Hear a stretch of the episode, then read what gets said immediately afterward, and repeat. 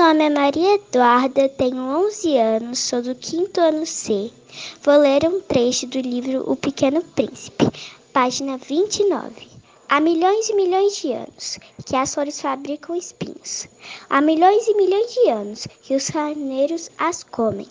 Apesar de tudo, e não será sério procurar compreender por que perdem tanto tempo fabricando espinhos inúteis?